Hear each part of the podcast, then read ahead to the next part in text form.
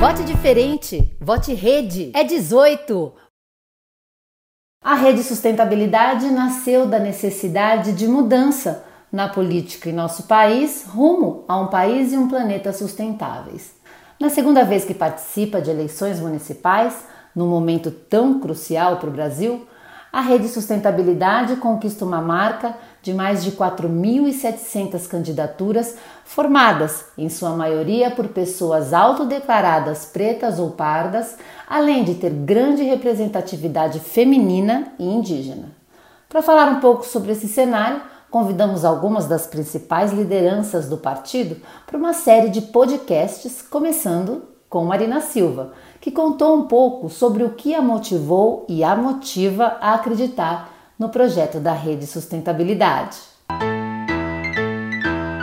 Primeiro, a necessidade né, que o Brasil tem de fazer um processo de inovação política, de atualização da política, e nesse cenário em que há um descrédito enorme com os partidos, em função de que a maioria deles, tanto pela direita quanto pela esquerda foram se transformando em projetos de poder pelo poder, aonde não se discute mais ideias, mas apenas as métricas para se poder ganhar a eleição, é, nós pensamos um partido que privilegia o diálogo com a população, que é a base de toda e qualquer representação política, porque você é eleito para representar, não é para substituir as pessoas.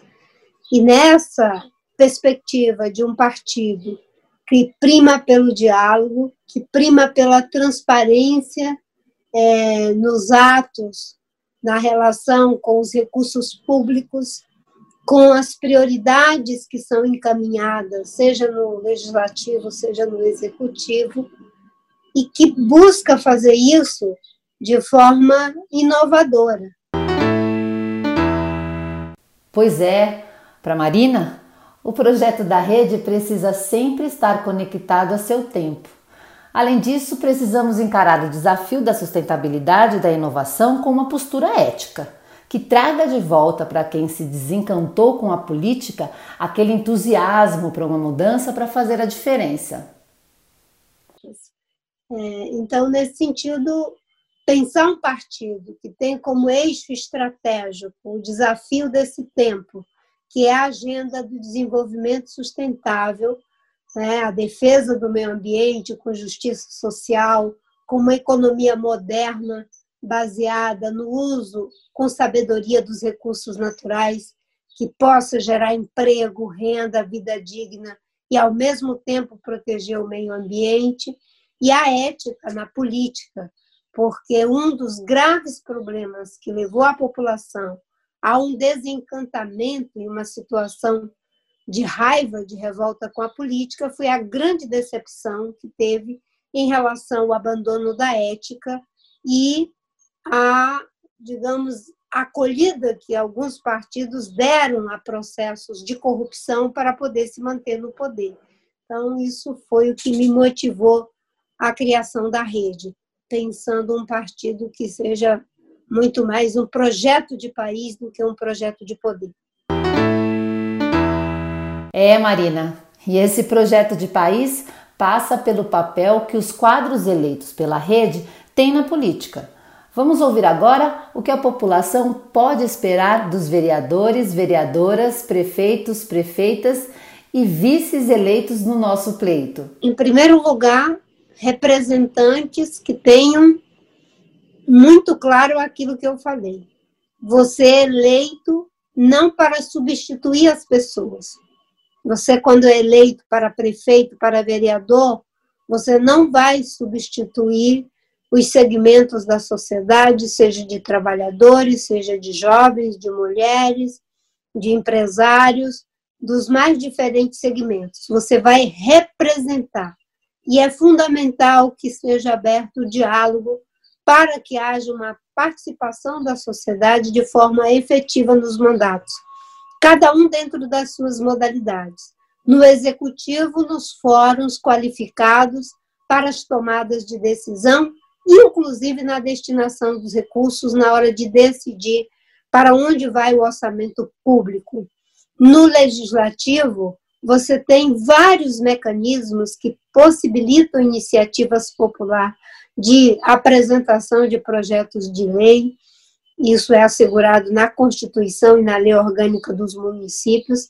Você pode criar conselho dos mandatos legislativos para fazer o ascultamento da população. E como a função de prefeito e de vereador é sempre muito próximo das pessoas, não é? Isso é mais do que necessário. Isso é, digamos assim, a única forma de você exercitar o seu mandato político é, de forma a atender às necessidades reais da população. Para Marina, é importante que as pessoas que ocupam cargos no executivo e legislativo se lembrem sempre de ocupar o cargo com responsabilidade tendo em vista a função principal que é servir a população. Porque geralmente as pessoas acham que quem assume uma função de poder é porque ela vai ter, digamos assim, uma importância maior do que os demais cidadãos e do que as mais cidadãs. Não é isso. Você está ali porque você escolheu trabalhar em benefício da coletividade em um projeto que busque o interesse comum na saúde, na educação, na moradia digna, no saneamento básico, no esporte, na cultura, nos investimentos, na inovação, seja ela política ou de novos arranjos que possam ser feitos até mesmo em termos produtivos. Então, o que a população pode, deve esperar e cobrar dos parlamentares da rede é de que, de fato, eles tenham esse compromisso é, de agir com transparência, com participação da sociedade, entendendo que estão ali para servir, não é? e de que tem a obrigação de fazer isso em todos os aspectos do fazer é, da vida pública. Né?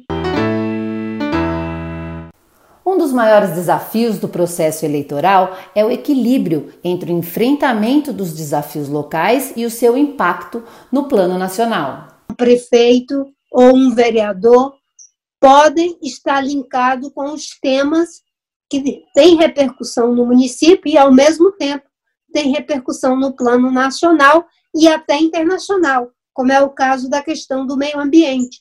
Um município na Amazônia, por exemplo, que tem muito desmatamento, ele está afetando o país nacionalmente, está afetando a nossa própria região e está afetando o planeta inteiro.